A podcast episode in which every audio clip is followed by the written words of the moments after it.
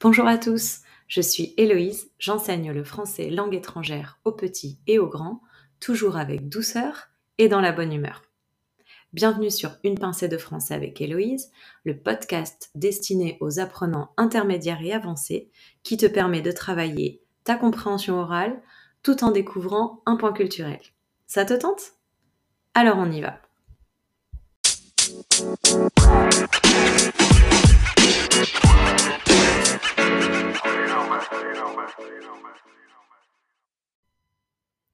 Bonjour à tous, j'espère que vous allez bien.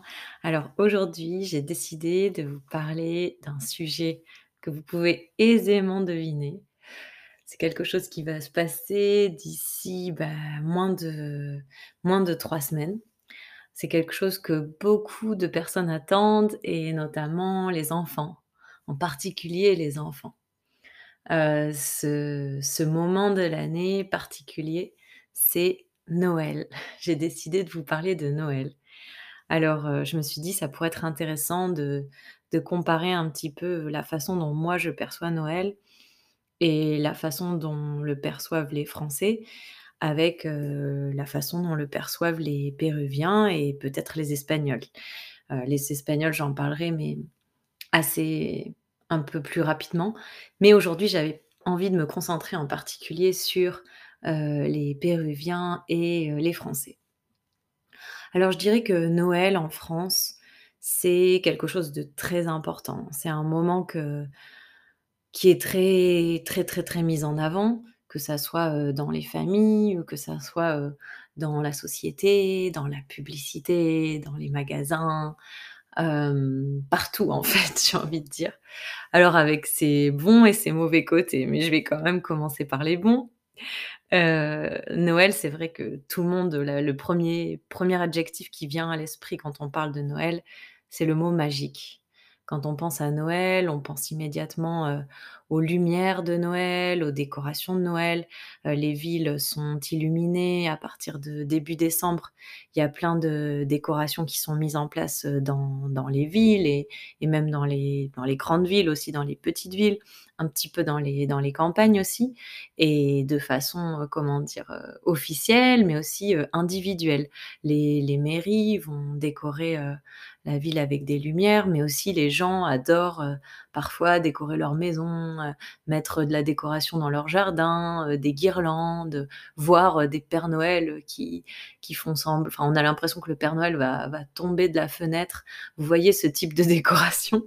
Voilà, les, les gens aiment, aiment beaucoup décorer leur maison en période de Noël.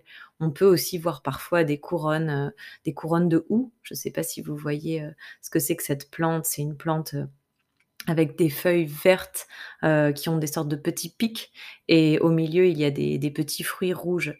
On appelle ça le hou et c'est très typique en période de Noël. Et voilà, il y a beaucoup de, beaucoup de décorations aussi avec, euh, avec des plantes.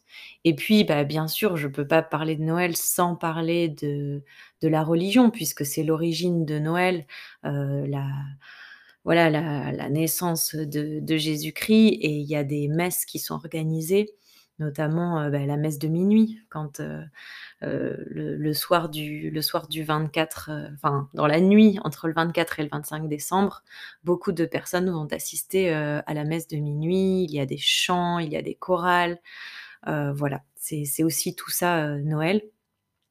Et puis Noël, heu, bon, il y a toute la période d'avant Noël, il y a aussi le calendrier de l'Avent, j'en ai pas parlé, mais les enfants adorent, heu, acheter des calendriers de l'Avent et tous les jours avec leur famille ou même à l'école avec leur, heu, leur instituteur, leur institutrice, tous les jours, ils vont ouvrir une petite case du calendrier de l'Avent et trouver un petit chocolat ou une petite figurine, quelque chose qui va permettre de compter, tous les jours, avant, avant Noël.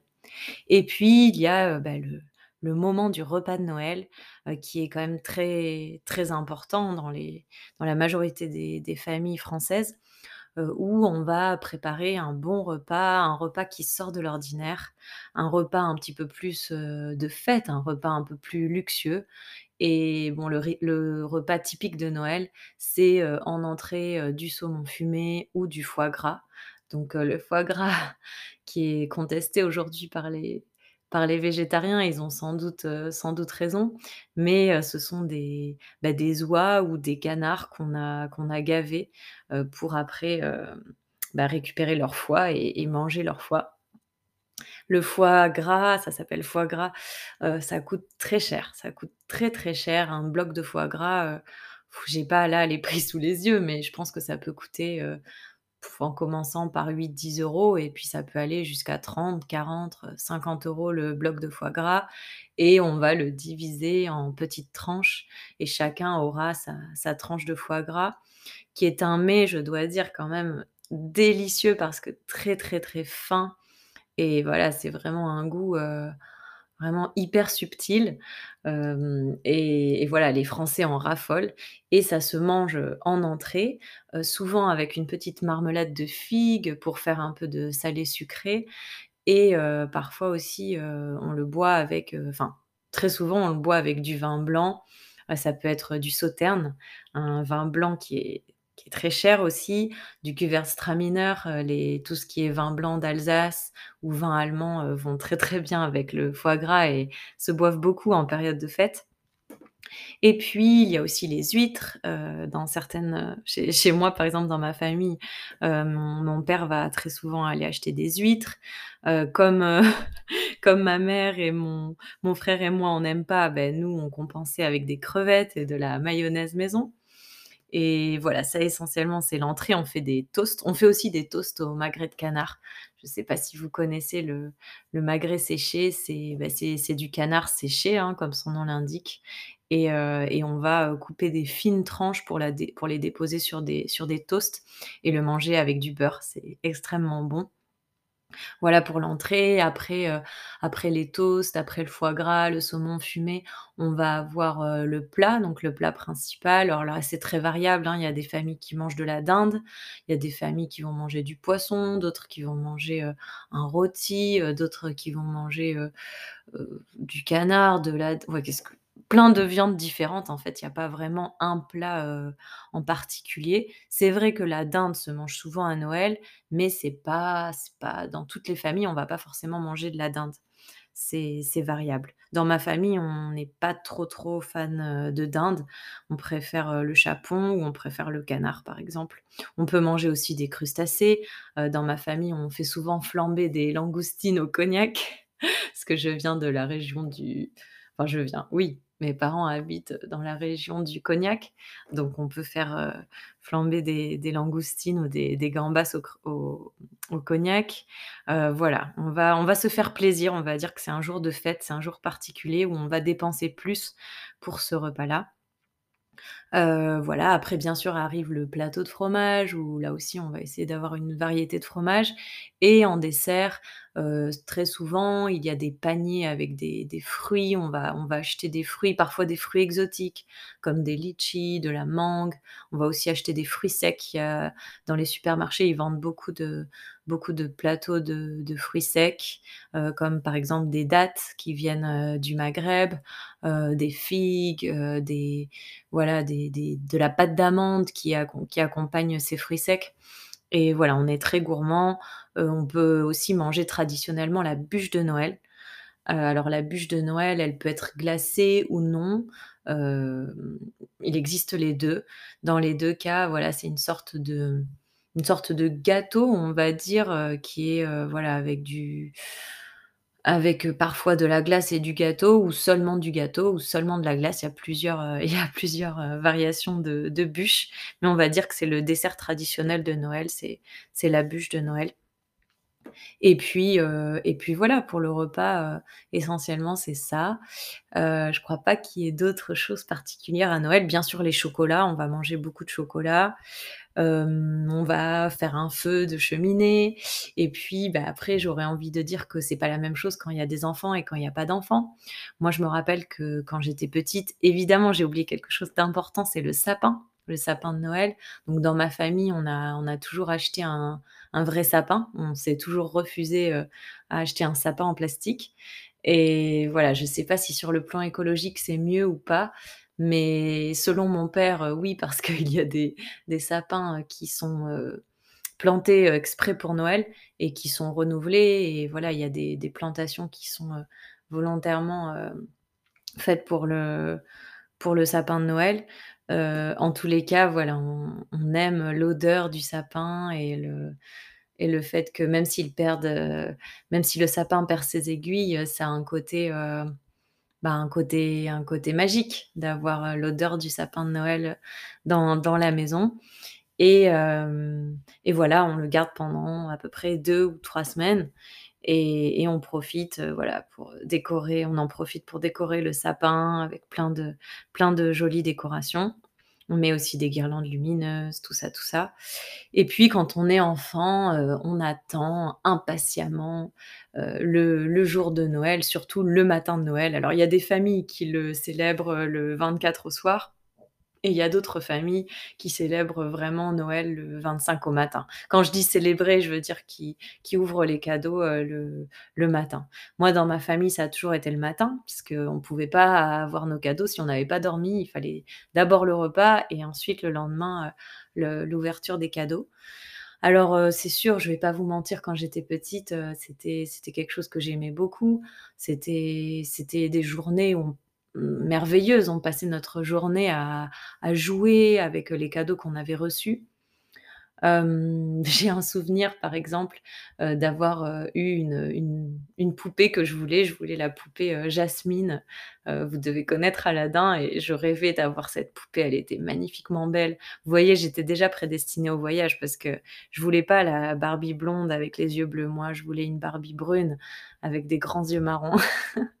Donc j'avais déjà plus de j'avais déjà une sensibilité particulière pour le Maghreb et pour le et pour l'Amérique latine avec des avec des je m'identifiais plus à des à des Barbies brunes et et typées qu'à des Barbies blondes aux yeux bleus, c'est drôle. Donc heu, bref, j'avais joué toute la journée et mon frère, lui, heu, voulait, heu, l'île des pirates. Alors vous devez connaître Playmobil év évidemment, sauf que, heu, cette île des pirates Playmobil, heu, c'était quand même, heu, extrêmement cher et du coup, ma mère avait décidé de fabriquer elle-même cette île des pirates avec, de comment on appelle ça?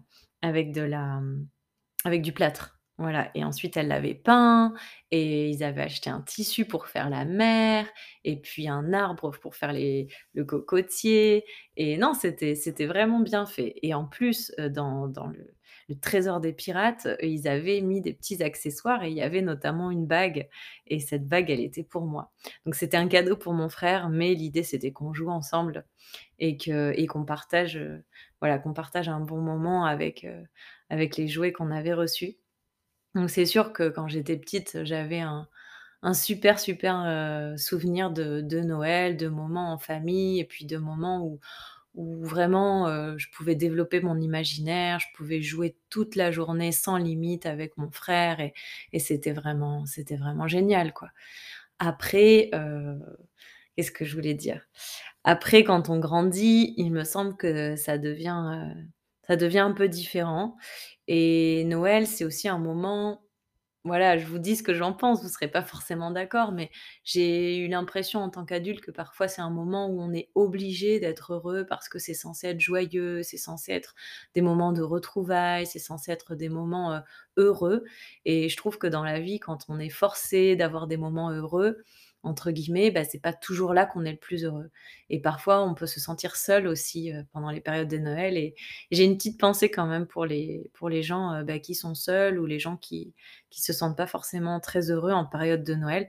Parce que c'est vrai que Noël, c'est beaucoup la famille, c'est beaucoup le le, comment dire? Le fait d'avoir des enfants, de de voir les enfants s'émerveiller. Sauf que quand on n'a pas d'enfants ou qu'on n'est pas avec sa famille ou qu'on n'a pas de famille, heu, bah, ça peut être aussi des moments très des moments de de solitude. Donc heu, voilà, je voulais aussi, heu, rappeler ça, que c'est pas forcément un moment joyeux pour tout le monde et qu'il faut savoir, il faut savoir l'accepter et il faut le savoir aussi. C'est pas c'est pas une obligation d'être heureux en période de Noël. Et mmh, aussi, il y a quelque chose qui a changé entre l'enfance et aujourd'hui, c'est qu'aujourd'hui, bah, j'ai plus conscience, heu, beh, de la de la consommation, de de tout ce qui est autour de l'obligation d'acheter des des cadeaux à Noël et mmh comment vous dire? Je viens d'une famille où il y a vraiment eu les 2 côtés. Heu, du côté de ma mère, je sentais que c'était très important Noël, sûrement parce qu'elle-même avait vécu, heu, cette magie de Noël, donc elle voulait que elle voulait qu'on la vive à notre tour, heu, avec mon frère et donc ma mère y mettait y mettait une intention, y mettait, quelque chose de quelque chose de fort. Heu, elle nous a encouragés à croire au Père Noël pendant pendant longtemps. Et même quand moi j'ai découvert que que c'était pas c'était le Père Noël n'existait pas, hein, on va dire ce qui est, beh, elle m'a demandé de garder le secret pour que mon petit frère continue à y croire. Et je crois que du coup j'ai participé un peu à cette magie de Noël pendant pendant un certain nombre d'années et du côté de mon père, c'était pas du tout, heu, la même chose. Du coup, quand j'allais, heu, dans la famille du côté de mon père, je pense qu'eux, en tant que en tant qu'intellectuels, en tant qu'artistes, ils avaient beaucoup plus, le l'image, bah, de la surconsommation, l'image de un peu, tout ce qu'il y a autour de la publicité et comme je viens pas d'une famille où on est très croyant, heu, c'était pas forcément quelque chose d'hyper, d'hyper important Noël et on a plus mis en enfin à mon sens, on a plus, heu, mis le paquet comme on dit. Mettre le paquet, ça veut dire, heu, que ma famille, elle donnait plus pour, heu, les anniversaires que pour les Noëls.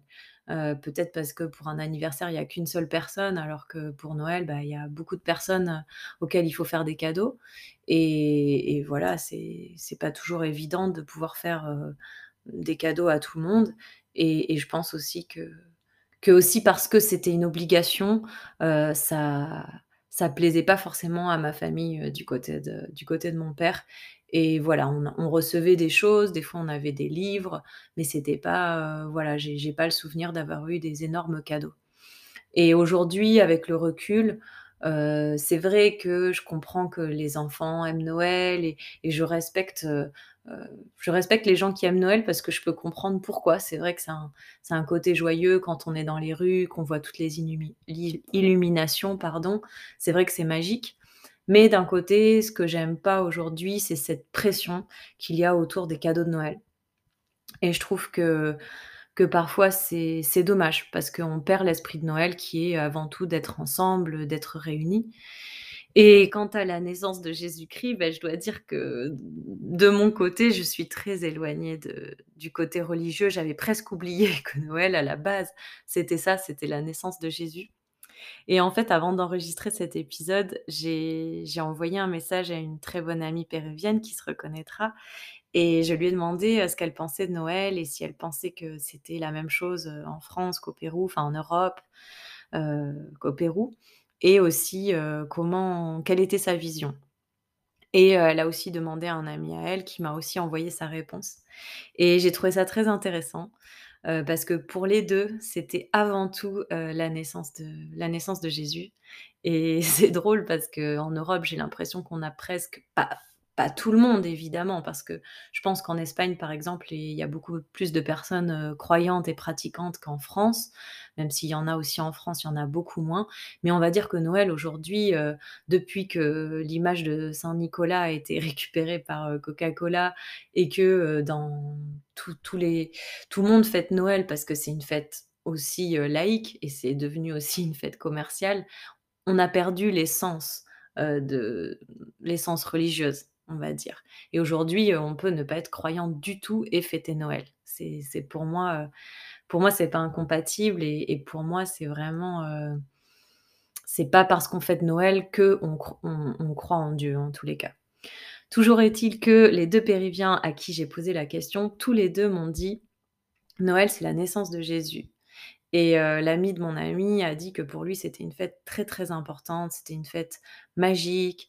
Et voilà, il m'a parlé, des des rois mages qui avaient fait un long voyage pour, pour retrouver le l'étable et heu, qui finalement sont arrivés, 7 ou 10 jours plus tard, 7 ou 10 jours après la naissance de Jésus. C'est pour ça que d'ailleurs c'est férié en Espagne, heu, à cette date-là.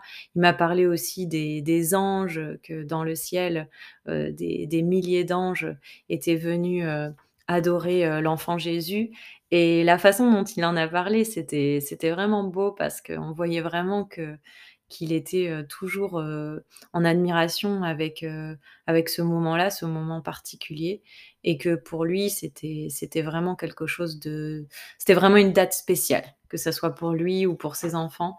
Heu, j'ai senti que c'était vraiment, heu, quelque chose de de très spécial et pour lui, Saint Nicolas, heu, est un missionnaire et il pense que que le Père Noël, n'est pas qu'une invention commerciale. Bref, le débat reste ouvert. Vous pourrez me dire ce que vous en pensez.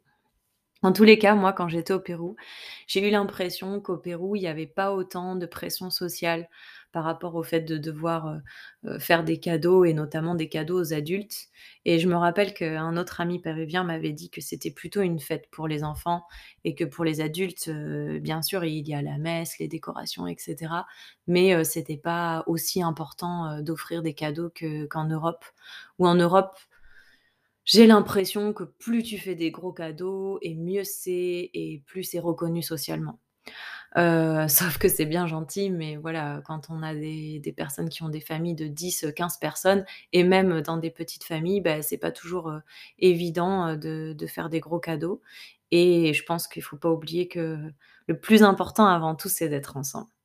Voilà, donc c'est un peu ma vision que Noël, c'est un mélange de de plein de choses et que l'essentiel, c'est de de prendre conscience du sens qu'on a envie d'y mettre, finalement, parce que chacun y met, le sens, le sens qu'il veut. Voilà, qu'on soit croyant ou non, qu'on vive avec sa famille ou non, qu'on soit loin ou non. En tous les cas, je pense qu'il faut garder quelque chose de simple et pas oublier aussi qu'il y a des gens qui n'ont pas grand-chose et qui aimeraient beaucoup, beaucoup, heu, être à notre place. Voilà. J'aurais aimé dire encore plein de choses, mais ça fait déjà 23 minutes, donc heu, je vais je vais m'arrêter. Mais en tous les cas, heu, je vous remercie pour votre écoute. N'hésitez pas à vous abonner à mon compte Instagram, les cours d'Héloïse. Je suis en train de le développer, à fond en ce moment. Heu, le lundi, j'explique une expression française. Heu, le mercredi, je partage, quelque chose de culturel, que ça soit une série, un film, une musique et le vendredi, heu, je vais essayer, de proposer des petits des mini, mini points de développement, personnel ou de psychologie ou de ou de philosophie, tout ce qui fait réfléchir sur le monde. Voilà. En tout cas, je vous souhaite un très, très bon mois de décembre. J'espère que cet épisode vous a plu. Heu, je vais déjà réfléchir au suivant. J'espère que j'ai bien faire fait fonctionner le micro et qu'il y aura pas de problème technique cette fois. Je vous embrasse et je vous souhaite de très bonnes fêtes de Noël. À bientôt.